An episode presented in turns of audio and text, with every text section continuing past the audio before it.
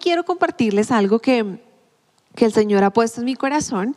Y no sé si ustedes han visto en redes sociales, no sé si es un reto o si es una broma, pero me parece muy chistosa. Y es eh, personas que tratan de grabarse como si se estuvieran grabando con su celular y comienzan a decir cosas que ellos no son, pero lo que en realidad están haciendo no se están grabando ellos mismos, sino que están grabando a su familiar, es decir, la cámara no está mirándolos a ellos, sino que la cámara está mirando hacia afuera a su familia y comienzan a decir cosas como, yo todos los días me levanto súper temprano, eh, hago ejercicio a las 5 de la mañana, luego me gusta ordenar la cocina, preparar el desayuno. Bueno, dicen un montón de cosas que no son ciertas y lo que está quedando grabado es la cara de los familiares que hacen como, ¿qué le pasa? O sea, usted está diciendo mentiras y ellos no te rías, no te rías que estoy grabando y vuelven a comenzar y les hacen creer que se están grabando a ellos mismos pero lo que están haciendo es grabar la reacción de la otra persona cuando están diciendo cosas que no son ciertas de sí mismo. Y me parece muy chistoso porque las expresiones de las personas que están acompañándolos y escuchando lo que están diciendo es como, ¿qué le pasa? O sea, usted está diciendo algo que en realidad usted no es. Y me puse a pensar en esto y nosotros nos vemos algunas veces así, hablamos de una forma y actuamos de otra forma. Decimos, sí, yo tengo fe en Dios, sí, yo estoy creyendo en, eh, en Dios, yo voy a la iglesia, yo soy cristiano, pero no se te nota. Es como si tuvieras, dijeras, yo soy cristiano, amo a Dios, es lo mejor que me ha pasado. Y la gente dice, eh, sí, chévere, pero igual dices mentiras, eh, no, tu vida no ha cambiado. Y es ahí cuando necesitamos evaluar realmente lo que estamos creyendo. Hoy les voy a hablar acerca de esto. Lo que crees determina lo que vives. Voy a repetirlo una vez más. Lo que crees determina lo que vives. Una cosa puede ser lo que tú hablas, pero otra cosa puede ser lo que tú estás viviendo. Y lo que tú estás viviendo, tus acciones están determinadas por tus creencias. Si tú crees, un ejemplo, que, que salir al sereno te hace daño, es tu creencia, es lo que tú crees. Y eso va a hacer que cuando tú salgas al sereno dices, no, ahí está el sereno, no voy a salir porque el sereno me pega.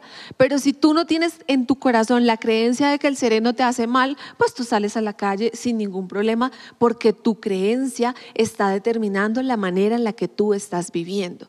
Y esto pasa con, con las cosas de Dios. Nuestra creencia determina las cosas que nosotros hacemos en nuestra vida diaria. Y quiero que leamos Hebreos 11, 2, ya vimos Hebreos 11.1, donde habla acerca de la definición de la fe, pero mira lo que dice Hebreos 11.2. Dice, por su fe, la gente de antaño gozó de una buena reputación. Por la fe, las personas tuvieron una buena reputación. Y en otras versiones, cuando dice buena reputación, hace referencia a un buen testimonio. Por su fe, las personas tenían un buen testimonio. Y si tú continúas leyendo los capítulos, los versículos adelante de este capítulo de Hebreos, habla acerca de cosas y de gigantes de la fe que hicieron algo por fe, porque sus vidas, la manera en la que ellos estaban creyendo, determinaba la manera en la que ellos actuaban y la manera que ellos actuaban era de testimonio para otras personas. Hoy yo quiero enseñarte que tu fe es testimonio a otras personas. Tu fe, lo que tú haces, va a ser testimonio para otras personas. Mira lo que dice ahora Santiago 2.8. Dice, ahora bien, alguien podría argumentar, algunas personas tienen fe, otras buenas acciones, pero yo les digo, ¿cómo me mostrarás tu fe si no haces buenas acciones? Yo les mostraré mi fe con mis buenas acciones. La fe se ve. La fe no es tangible, la fe no es algo que tú puedas tocar con tus manos y tú puedas decir yo tengo un metro de fe o yo tengo un metro cúbico de fe. La fe no se puede tocar, la fe no se puede medir con nuestra, nuestro sistema de longitudes, de medidas, de peso. No, no la podemos contener, no podemos decir acá está contenida mi fe, pero la fe sí se ve en nuestras vidas. Santiago le estaba diciendo, muéstrame tu fe por tus obras. Y, no es solamente hablar de fe, es que la fe debe producir algo en nosotros. Nosotros somos salvos por fe, nosotros hemos nacido de nuevo por la fe, pero esa fe en Jesús hace que haya un cambio en mi vida. Por eso yo quiero decirte que la oración de fe es sumamente importante. Es nuestro reconocimiento públicamente de la necesidad de un Salvador. Pero la fe necesita ser respaldada por esa, ese producto de las acciones que trae la fe. Es decir, muchas personas pueden pasar a la iglesia y pueden hacer la oración de fe, pero no son salvas. ¿Y por qué no son salvas? Porque no ha habido un cambio en su vida, porque no ha habido una verdadera transformación, porque no ha habido un nuevo nacimiento. Por eso, por eso Santiago dice, muéstrame tu fe, pero con tus obras. Déjame ver lo que la fe ha hecho por ti. La fe necesita cambiar nuestras vidas. La fe no es un estado de ánimo. Muchos cristianos piensan que la fe es un atributo pasivo donde simplemente tú estás esperando algo de Dios. Y ese algo puede ser sanidad, ese algo puede ser prosperidad, ese algo puede ser que Dios te libre de un problema, de una batalla, que derribe un gigante. Y entonces simplemente tú esperas que llegue ese momento en el que Dios te salve, en el que Dios te libre, en el que Dios te prospere, en el que Dios te bendiga. Y tú simplemente estás ahí esperando a que pase algo, a que Dios obre. Pero yo quiero decirte hoy, y la fe no es simplemente un estado de ánimo. La fe no es un estado de ánimo, no es solamente decir, ah, sí, yo estoy creyendo por un milagro, ah, sí, yo estoy creyendo porque Dios me va a bendecir, ah, sí, yo estoy creyendo porque Dios me va a sanar, ah, sí, yo estoy creyendo por un nuevo trabajo, yo estoy creyendo por una nueva puerta que se abre, yo estoy creyendo por algo de parte de Dios y no está mal, pero la fe no es un estado de ánimo, la fe es activa, la fe no es pasiva. La fe no se queda solamente esperando a qué es lo que Dios va a hacer, a, cómo Dios se va a mover, a, el tiempo en el que Dios obre. La fe es activa porque la fe está trabajando primero en ti antes de recibir lo que tú estás esperando. Tú comienzas a cambiar tu vida para mostrar tu fe. Tu fe no es obtener el milagro fuerte, ¿cierto? Tu fe no es el, Señor me va a salvar, el Señor me va a sanar, el Señor me va a prosperar. Sí, Dios lo va a hacer, pero en ese momento que Dios te da la promesa hasta que ocurre el milagro, Dios lo que quiere es transformar tu vida para que tu fe sea de testimonio a las otras personas. Que cuando las personas te miren, no miren solamente el milagro como el carro, ay Dios le dio el carro, qué bendición, sino que en el momento, en el proceso, cada día de tu vida, todas las acciones que tú haces son la muestra de tu fe. Tú no solamente estás creyendo por algo que algún día llegará, tu fe hace que toda tu vida se transforme. La fe es probada en la manera en la que nosotros estamos viviendo. Nuestras acciones están mostrando cómo es nuestra fe. Por eso la fe no puede ser pasiva, no es solamente creer en algo que va a pasar, sino la fe está es en Jesucristo. La fe de nosotros no puede estar basada en el milagro, la fe de nosotros está basada en la persona de Jesús y esa fe me transforma primero a mí para yo poder recibir todo lo que me pertenece como hija de Dios. Y para los que estamos casados tenemos el anillo. Eh, este anillo es un símbolo de nuestro matrimonio. Este anillo no significa, eh, o sea, no, no, no, más bien, este anillo muestra que yo algún día en el altar hice un pacto delante de Dios y delante de unos testigos de amar a mi esposo hasta que la muerte nos separe. Este es el símbolo que está mostrando un compromiso que yo hice con mi esposo en el altar. Nuestra fe, nuestra fe eh, está basada en Jesús, pero nuestras acciones, nuestra vida, nuestro testimonio es como ese anillo que le está mostrando a otras personas, mira, yo le di mi vida a Cristo. Yo le entregué mi vida a Jesús. Yo estoy rendida a los pies de Dios. La gente no puede ver tu fe. La gente no puede ver tu nuevo nacimiento. La gente no puede ver las cosas espirituales porque no son tangibles a este mundo. La gente puede ver, como puede ver tu argolla, es tu testimonio. Por eso el versículo de Hebreos 11.2 decía, por su fe la gente de antaño gozó de buena reputación. La fe tiene que tener un buen testimonio, porque la fe no es pasiva, la fe no es solamente esperar un milagro, la fe está en Jesucristo y esa fe hace que yo me transforme y mi, y mi testimonio va a ser la muestra como el anillo de mi fe. Tú no puedes decirle a la gente, ja, ja, ja, esta es mi fe, aquí la traigo en mi bolso, aquí la traigo en mi maleta, no la pueden ver, pero tú sí le, le puedes decir a la gente, mírame a mí, porque el Señor me ha transformado. Esta fe transforma. La circunstancia, ah bueno, y quiero mostrarles hoy un ejemplo de, un buen testimonio cuando tú estás creyendo por algo, o sea, cuando Dios te ha dado una promesa y te ha dicho, te voy a bendecir, va a pasar esto en tu vida, pero en el transcurso, en el tiempo, mientras que Dios te da la promesa y la promesa se cumple, pasan varias cosas y ahí es donde nosotros tenemos que tener un buen testimonio. Y hoy quiero contarles acerca de, de un personaje que me gusta mucho y es José. José era el hijo de Jacob y de Rebeca, era el, el, hijo menor de Jacob y Jacob lo quería mucho, tenía como una cierta preferencia por su hijo menor. Y Dios comenzó a darle sueños a José de que él iba como a ser superior a sus hermanos y que sus hermanos le iban a rendir pleitesía y esto levantó como unos celos en sus hermanos y un día los hermanos dijeron, ¿saben qué? Vamos a, a matarlo. Y uno dijo, uy, no, pero no lo matemos, eso ya está como muy cruel. ¿Qué les parece mejor si lo vendemos? Y lo vendieron a un grupo de personas que iba pasando y se iban a ir a Egipto. Ellos vendieron a su hermano y, y, y comenzaron a pasarle muchas cosas en la vida de José totalmente diferente a las que Dios un día le había dado. Dios le dio el sueño de cómo José se iba a ver en, algunos años. Dios le dijo, mira, este es el sueño. Así te veo yo en un tiempo. Y en lugar de ver ese sueño, lo que José veía era otra cosa totalmente diferente. Veía circunstancias totalmente diferentes, pero las circunstancias no determinaban lo que José creía. Las, circunstancias no, no determinaban el estado de ánimo de José. Las circunstancias no determinaban la fe de José, porque lo que él creía determinaba lo que él vivía. Y él que estaba creyendo que algún día Dios, cuando él era joven, le había dado sueños y esos sueños se iban a cumplir. Por eso sus circunstancias, sin importar cómo fueran, no podrían determinar lo que él cree. Y quiero que lo pongan en pantalla, por favor.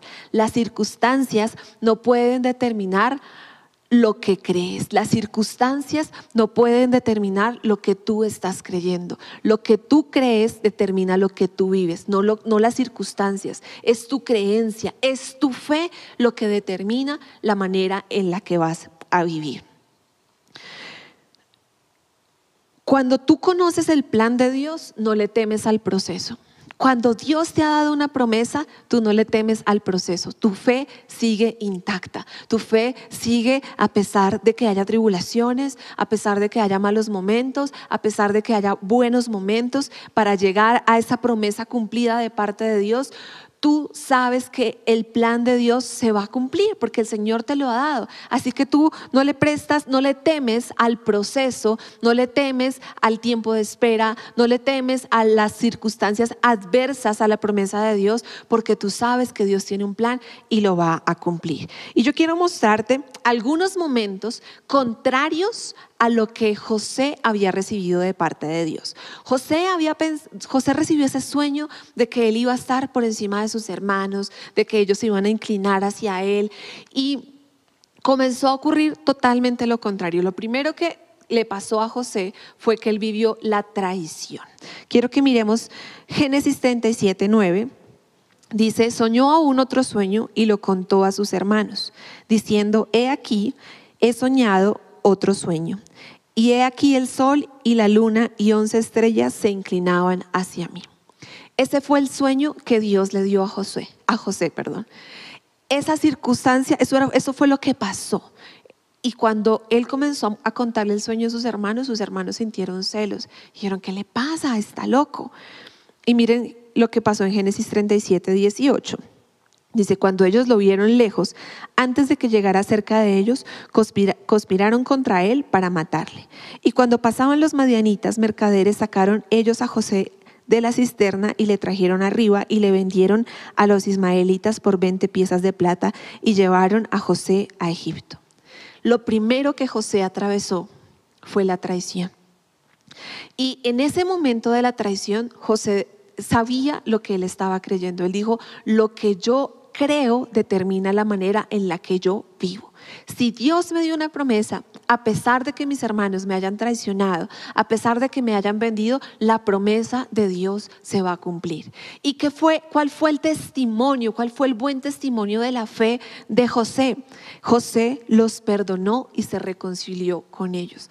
Mira lo que dice Génesis 50, versículo 9. Pero José les respondió, les respondió, ya, bueno, les voy a contar un poquito el contexto para poder llegar ahí. José tuvo que reencontrarse con sus hermanos después de un largo tiempo y los hermanos dijeron, José ya había cambiado, ya no era un esclavo, ya estaba eh, en una posición superior a la de ellos, ya se estaba cumpliendo lo que Dios un día le prometió y los hermanos estaban muy asustados, dijeron, ahora sí nos va a matar, él se va a acordar de todo lo que nosotros lo hicimos, pero miren cuál fue la respuesta de José. Génesis 59 dice, pero José les respondió, no tengan miedo, ¿acaso soy Dios para castigarlos? Versículo 20. Ustedes se propusieron hacerme mal, pero Dios dispuso todo para hacerme bien. Él me puso en este cargo para que yo pudiera salvar la vida de muchas personas. No, no tengan miedo, yo seguiré cuidando de ustedes y de sus hijos. Así que hablándoles con ternura y con bondad, los reconfortó. Tremendo. ¿Sabes en qué fallamos los cristianos? Cuando alguien te hace algo malo y tú guardas rencor en tu corazón, tú no tienes un buen testimonio de fe. Y la fe obra por el amor. No tengo este versículo, pero Dios me lo acaba de poner en el corazón. La fe obra por el amor. Si no hay amor, la fe no puede obrar. Tú puedes estar creyendo por la promesa que Dios te ha dado, pero antes de que llegue esa promesa, Dios te va a pasar por un tiempo donde tu vida debe mostrar lo que tú estás creyendo. tus acciones deben mostrar lo que tú estás creyendo. José no se quedó amarrado al pasado. José no se quedó eh, dándose golpes de pecho, me traicionaron, me vendieron, yo era el menor. no, José dijo, bueno, me vendieron. ¿Le dolió? Pues obvio que le dolió. ¿A quién no le va a doler que le vendan? Pero José no se quedó con esa herida en el corazón. José no dejó que eso hiciera una, una herida y que no la pudiera sanar. Mira lo que dice el versículo 21 dice, no tengan miedo. O sea, cuando se encontró con, él, eh, con ellos otra vez, José ya lo había olvidado. José dijo, tranquilos, eso ya pasó. Yo no me voy a cargar con esa herida. Y me gusta cuando dice, Él les habló con ternura y con bondad y los reconfortó.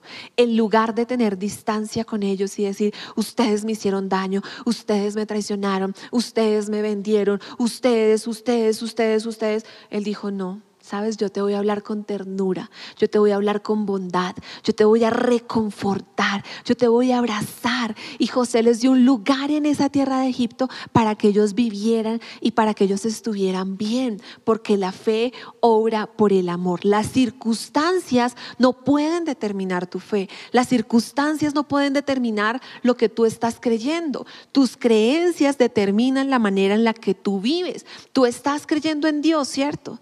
Entonces eso es lo que debe determinar la manera en la que tú vives, no tus circunstancias. La fe se tiene que mostrar.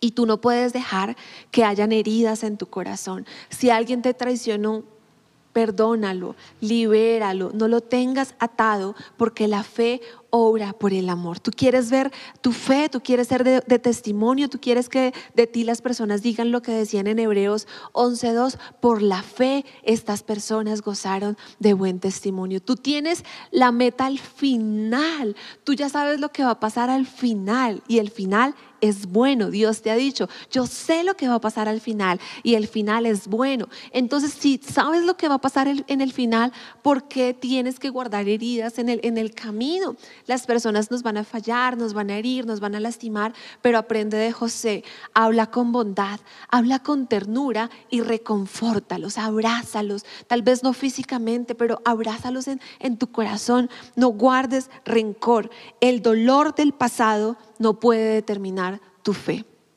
Lo voy a repetir una vez más. El dolor del pasado no puede determinar tu fe.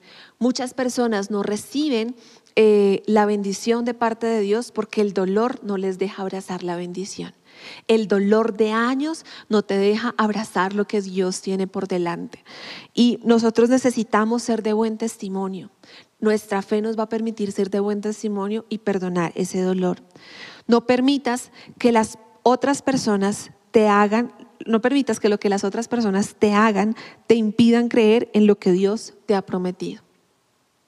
Si Dios te ha prometido algo, lo que haga otra persona no va a ser un impedimento para que Dios cumpla su voluntad. Pero no guardes rencor, no guardes dolor, libéralo de eso. Eso va a mostrar tu fe. Tu fe no es solamente creer en el milagro, tu fe también es poder perdonar a quien no se merece el perdón. Tu fe es poder amar a quien no se merece amar. Tu fe es poder eh, eh, estar y convivir con una persona que es difícil y tú dices, me está agotando la paciencia. Pero la fe obra por el amor. Y yo no voy a dejar de alcanzar la meta por la traición de alguien. Yo no voy a dejar de alcanzar la meta no voy a dejar de alcanzar mi bendición porque alguien me traicionó, porque alguien me dijo, porque alguien me hizo. Yo abandono el dolor. Lo que esa persona me hizo no va a ser un impedimento para que Dios cumpla el propósito que tiene conmigo. La segunda situación que tuvo que vivir José es la tentación. Yo sé que algunos conocen la historia, pero bueno, luego, luego de, que, de que José fue llevado a Egipto, eh, quedó como esclavo de Potifar, que era una persona de influencia en Egipto. Y José tenía la gracia de Dios. Cuando Dios te da una promesa, Dios te va a dar la gracia para cumplirlo sin importar la condición. Y miren lo que dice en Génesis 39, 6. Pues Potifar le dio a José total y completa responsabilidad administrativa sobre todas sus posesiones con José a cargo, Potifar no se preocupaba por nada, excepto que iba a comer. José era muy joven, muy apuesto y bien fornido. Y la esposa de Potifar pronto comenzó a mirarlo con deseo sexual, con deseos sexuales. Ven y acuéstate conmigo, le ordenó ella. Pero José se negó. ¿Por qué se negó José? Porque sus creencias, la fe que él tenía, fe es creer, la creencia que él tenía, su fe le, determinaba la manera en la que él iba a vivir. Y él decía, hay un propósito más grande y yo no voy a dejarme vencer por la tentación. Yo no voy a dejar perder el propósito de Dios por, tratar de tener un momento de placer. ¿Y cuál fue el testimonio que dio José? ¿Cuál fue ese buen testimonio que la fe de José causó en él? Génesis 39, 8 dice, pero José se negó. José no dijo, bueno, un piquito, un abracito, una cogidita de manos, una miradita. No, dice que José se negó. Mire, le contestó, mi amo confía en mí y me puso a cargo de todo lo que hay en su casa. Nadie aquí tiene más autoridad que yo. Él no me ha negado nada con excepción de usted porque es su esposa. ¿Cómo podría yo cometer semejante maldad? Sería un gran pecado contra Dios.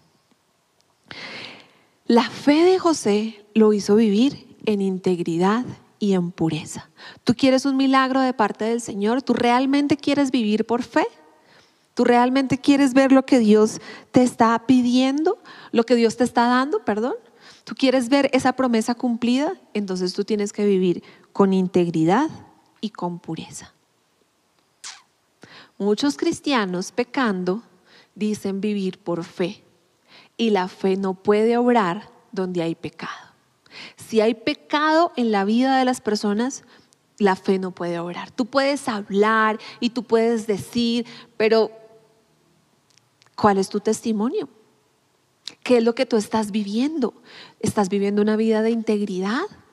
¿Estás viviendo una vida de pureza? Mira que la circunstancia estaba dada. Dice, la Biblia dice que él era lindo. O sea que debió haber tenido de dónde escoger. E, esta mujer debió haber sido linda, o sea, debió haberse cuidado, eh, tener buena pinta porque era esposa de alguien de importancia en ese momento, entonces no era fea. Pero José se negó. La fe se niega al pecado. Tu fe hace que tú te niegues al pecado. La fe no te dice, ay, bueno, como Dios es tan bueno y nos perdona. No, tú, tú, dices, yo estoy creyendo por lo mejor de Dios. Lo que viene adelante es lo mejor. Y mi fe va a hacer que yo pueda pararme firme ante la tentación y decir, no, me rehuso, me niego a pecar, me niego a dejar mi integridad, me niego a dejar mi pureza. La tentación que se convierte en pecado te aparta de vivir en fe. Todos vamos a ser tentados. Mientras tú recibes esa promesa, mientras tú estás caminando por fe, tú vas a ser tentado. Pero lo que te aparta de vivir en fe es caer en, el, en la tentación, es decir, pecar. Todos vamos a tener tentaciones, pero lo malo es caer en esa tentación, lo malo es ceder a la tentación. Cuando la tentación venga, tú tienes que hacer lo que hizo José, te niegas. No hay concesiones, no hay tratos, no hay un poquito, yo pruebo, no, te niegas rotundamente. Porque cuando una vez tú hayas pecado, va a venir la culpa de parte de Satanás y te va a decir, ¿y tú para qué te vas a acercar a Dios? Mira tú cómo estás viviendo y eso te va a alejar de Dios. Y el propósito del diablo es ese, que tú termines alejado de Dios. Es preferible el castigo del mundo que fallarle a Dios. Tú siempre debes hacer lo correcto. Tú siempre debes andar en integridad. ¿Sabes qué le pasó a José después de esto? Génesis 39, 19 dice, Potifar se enfureció cuando oyó el relato de su esposa acerca de cómo José la había tratado. Entonces agarró a José y lo metió en la cárcel donde estaban los presos del rey. José quedó allí, pero el Señor estaba con José en la cárcel y le mostró su fiel amor el Señor hizo que José fuera el preferido del encargado de la cárcel. Cuando tú haces lo correcto e incluso el mundo te castiga por hacer lo correcto, Dios va, a mostrar su fiel amor sobre tu vida. Cuando todo el mundo hace algo y tú dices, yo me niego a hacer eso porque yo no soy del mundo y la gente te tilda y te rechaza y te hace a un lado y te dice, ¿esto qué le pasa? El fiel amor del Señor está ahí contigo y Él va a poner gracia sobre tu vida. Y dice que el Señor hizo que José fuera el preferido del encargado de la cárcel.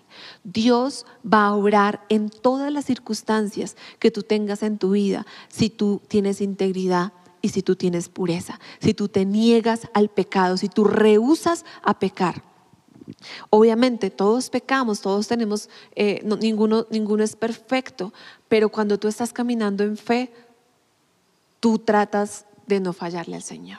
O sea, tú, tú dices, está esta tentación, pero es más el amor que le tengo a mi Dios. Está este camino, pero yo prefiero el camino del Señor porque sé en quién he creído. Mi, convicción, mi creencia determina la manera en la que yo vivo. Y si yo creo en Dios, yo quiero vivir en santidad porque es lo que yo creo. Dios es santo, santo, santo. Nadie se puede acercar al Señor sin santidad. Esa es la creencia. Entonces, mi creencia va a determinar la manera en la que yo vivo. El pecado y la fe no son amigos. Tú no puedes pecar y tener fe. Eso, eso es, no, pega, no está creado. La fe no es amiga del pecado. Donde hay fe no puede haber pecado. Pero donde hay fe siempre hay tentaciones. Donde hay fe no puede haber pecado, pero donde hay pecado siempre habrá tentaciones. Lo malo es que tú caigas en la tentación. Lo malo es que tú cedas a la tentación haz como José, niégate rotundamente. La tercera situación que tuvo que vivir José, que hubiera podido cambiar la manera en la que él estaba creyendo, fue la injusticia. No sé si alguna vez has tenido que vivir situaciones de injusticia, que tú dices, esto no es justo, esto no es lo que yo me merezco, esto no es lo que me debería estar pasando. Y eso mismo fue lo que le pasó a José. Él llegó a la cárcel por error. Pero mira el buen testimonio de José a pesar de la injusticia. Él no se quedó pensando, qué injusto la esposa de Potifar habló contra mí, qué injusto Potifar después de que yo le hacía todo, él solamente se tenía que preocupar por lo que iba a comer y me metió en la cárcel. No, José dijo, bueno, Prefiero fallarle al mundo y no fallarle a Dios. Prefiero vivir en integridad, prefiero vivir en pureza, prefiero vivir santo para el Señor. Y si eso hace que yo vaya a la cárcel, pues voy a la cárcel, no hay problema. Para los hijos de Dios, ninguna circunstancia es problema porque el Señor puede obrar de maneras sobrenaturales, incluso en la cárcel. Y la Biblia está llena de esos testimonios de lugares terribles donde Dios pudo obrar y esta no es la excepción. Génesis 39, 22 dice, poco después el director puso a José a cargo de los demás presos y de todo lo que ocurría en la cárcel. El encargado no tenía que preocuparse porque José, porque José se ocupaba de todo. El Señor estaba con él y lo prosperaba en todo lo que hacía. ¿Cuál fue el testimonio de José? ¿Qué hizo su fe para que José actuara de una manera diferente. Su fe produjo humildad y su fe produjo servicio. José no se quedó lamentándose, qué injusticia lo que estamos viviendo, esto no es lo que yo debería estar, no, lo que nos debería estar pasando. No, José dijo, está bien, estoy en la cárcel, no pasa nada, yo voy a tener humildad y voy a servir.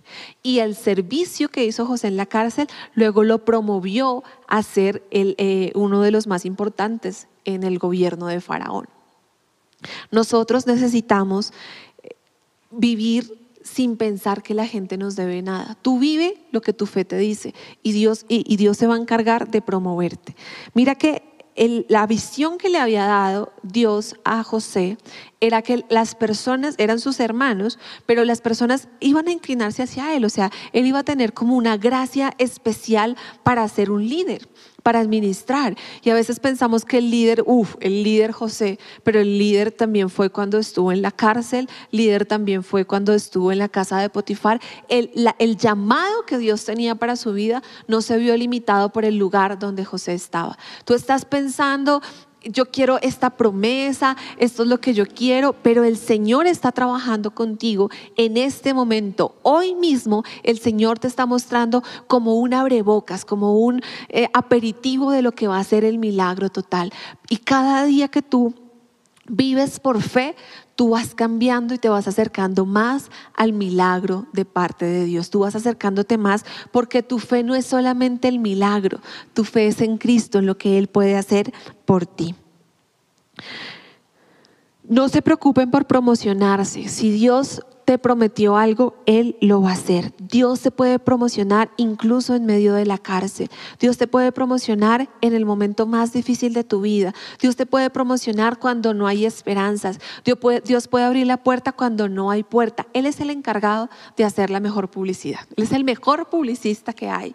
Tú solamente concéntrate en qué estoy creyendo, porque lo que tú crees determina la manera en la que tú vives. José hubiera podido tener la actitud, no, pero ¿cuál que yo voy a reinar y que se me van a arrodillar? Estoy en una cárcel. O sea, ¿quién se le arrodilla uno en la cárcel? Pero José se mantuvo humilde y con un espíritu de servicio. Mientras que llegas allá, Sirve a, quien, a, los que más puedas, porque tus acciones muestran tu fe. Lo que tú haces muestra lo que tú estás creyendo. Tu, fe muestra un buen testimonio. El lugar donde tú te encuentras ahora no es el final, hace solamente parte del proceso. Lo que tú estás viviendo ahora no es el final de tu historia, hace solamente hace parte del proceso para llegar al final, a lo que Dios tiene para tu vida. Pero tú vive este proceso como si fuera el final. O sea, haz de cuenta que esta es la respuesta, este es el día del Señor y eso te va a poder permitir vivir los mejores días de tu vida, porque siempre vas a decir, este es el día este es el día y yo voy a tener buen testimonio. Este es el día, yo me voy a reír, yo me voy a gozar en la prueba, en la traición, en la injusticia. Yo voy a ser totalmente diferente porque mi fe me hace ser diferente. Lo que yo creo determina lo que yo vivo y yo estoy creyendo en Dios y Dios me va a determinar la manera en la que yo debo vivir y voy a ser de buen testimonio para las demás personas. Cuando, hay personas que dicen, cuando me pase esto, cuando me pase el milagro, cuando pase tal cosa voy a hacer. No, hazlo ya. Ten buen testimonio ya. Cuando tenga carro, cuando me case, cuando hago tal cosa. No, si lo vas a hacer, hazlo ya.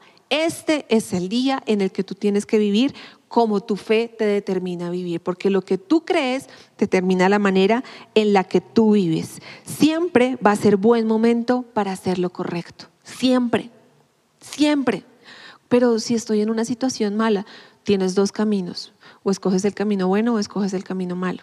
O escoges la queja o escoges la adoración. O escoges el perdón o escoges el resentimiento. O escoges la ira o escoges la palabra amable. O escoges pensar bien o escoges pensar mal. Siempre vas a tener la opción de hacer lo correcto, incluso en los lugares menos esperados.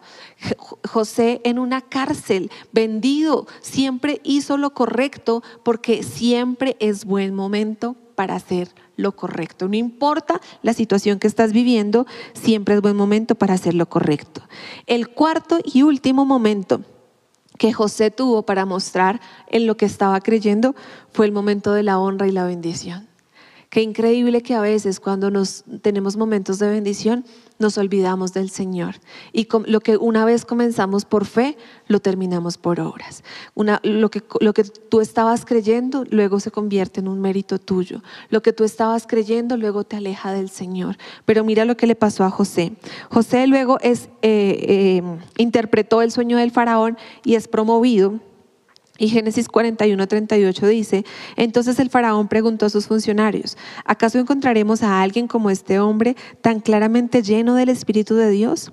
Así que el faraón le dijo a José, como Dios te revelaba el significado de los sueños a ti, es obvio que no hay nadie más sabio e inteligente que tú. Quedarás a cargo de mi palacio y toda, la y toda mi gente recibirá órdenes de ti. Solo yo, sentado en mi trono, tendré un rango superior al tuyo. José no se echó la gloria a él, dijo, oh, sí, yo soy muy bueno. Él dijo, el Señor fue el que me permitió interpretarte el sueño. El Señor me va a dar sabiduría. Génesis 41, 48 dice, todos esos años, o sea, los años de abundancia, José recogió todas las cosechas que crecieron en Egipto y guardó en las ciudades el grano del campo, de los campos aledaños. Acumuló grandes cantidades de grano, tanto como si fuera arena a la orilla del mar. Al final dejó de registrar las cantidades porque había tanto que resultaba imposible medirlo.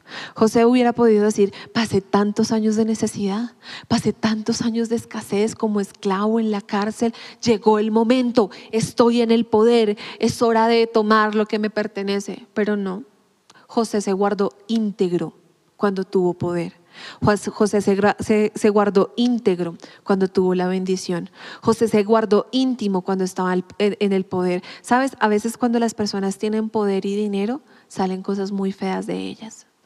Y nosotros debemos guardarnos en ese momento. En el momento en el que tú recibes esa bendición, guarda tu corazón, que no se te suba el orgullo a la cabeza, porque eso te aparta del Señor. Recuerda, lo que tú crees determina lo que tú vives. Y tú crees que todo lo que tú tienes depende del Señor. Eso va a determinar la manera en la que tú estás viviendo. José demostró tener sabiduría. Sabiduría para, para, poder administrar, pero también para poder guardar su corazón y no envanecerse con la bendición que tenía delante. La bendición no te puede hacer olvidar de quién dependes. Cuando llegas a, lo que Dios eh, te había dado, no te puedes olvidar del Señor como, oh, Señor, gracias, ya, ya lo recibí, nos vemos otro día. No, al contrario, cuando lo recibas, debe ser el momento de más postración y humillación al Señor. No puedes empezar tu vida por fe y terminarlo por obras. No puedes empezar creyendo por algo y terminar por obras y todo es gracias a ti, gracias a tu inteligencia, gracias a tu sabiduría, gracias a todo lo que has hecho. Todo lo que tú eres y todo lo que tú pudieras llegar a alcanzar, todo depende del Señor. Nuestra vida es el testimonio de nuestra fe. La fe no se puede medir, la fe no se puede cuantificar, pero tu testimonio y tu cambio de vida puede hacer que otras personas lo puedan ver. ¿Qué estás viviendo? Esa es la pregunta que tengo para ti en esta mañana. ¿Qué estás viviendo? ¿Qué estás haciendo con tu vida? ¿Estás solamente hablando y creyendo en fe, pero tu corazón no ha perdonado, pero tu corazón todavía siente que hay injusticia? Tu corazón se envanece cuando hay bendición, cuando tienes una posición estable, cuando gozas de, de una buena economía, porque lo que yo creo determina la manera en la que yo vivo. ¿Cómo estás viviendo? Es mi pregunta. Vives por lo que estás creyendo, ¿cierto? ¿Qué estás creyendo? Yo quiero que tú reafirmes tu confesión de creer en el Señor. La fe no es en un milagro, la fe es la fe en Jesús. Esa fe en Jesús va a producir un cambio de vida en nosotros, no nos va a transformar y esa transformación va a ser evidente eh, en la en nuestra vida y para otras personas. El, el, capítulo de Hebreos se sigue escribiendo y yo quiero que mi nombre esté ahí y diga, por la fe, Diana tuvo un buen testimonio cuando podría haber tomado otra opción. Ella escogió hacer lo correcto, porque siempre es buen momento para hacer lo correcto. Vamos a orar. Quiero que cierres tus ojos allí y le diga, Señor, una vez más, yo reafirmo mi confesión de fe por ti. Hoy reafirmo que tú eres el Señor de mi vida, mi Salvador. Señor, yo no quiero continuar comenzar por fe y terminar por obras. Yo no quiero que mi vida esté basada en mis circunstancias. Mis circunstancias no pueden determinar lo que yo creo. Yo lo que yo creo está basado en ti y tú eres el mismo ayer, hoy y por siempre. Tu fidelidad permanece para siempre. Tú no cambias, Señor. Por eso lo que yo creo tampoco debería cambiar con lo que yo estoy viviendo, con las circunstancias que vivo, porque mi, mi, fe no está determinada por las circunstancias, mi fe está determinada por ti, porque en ti es en quien yo creo. Hoy te pedimos, Señor, que cada uno de nosotros sea un buen testimonio de fe. Fe no es solamente obtener algo del Señor. Fe no es solamente creer porque algo pasa. La fe no es pasiva, no es sentarte a mirar cuando el Señor te va a bendecir. La fe es activa y dice, Señor, yo quiero esa transformación. Señor, yo quiero ver tu poder obrando en mi vida. Haz en mí, Señor, tu palabra. Haz en mí tu voluntad. Yo quiero ser de buen testimonio para otras personas. Yo quiero que mi fe me transforme a mí.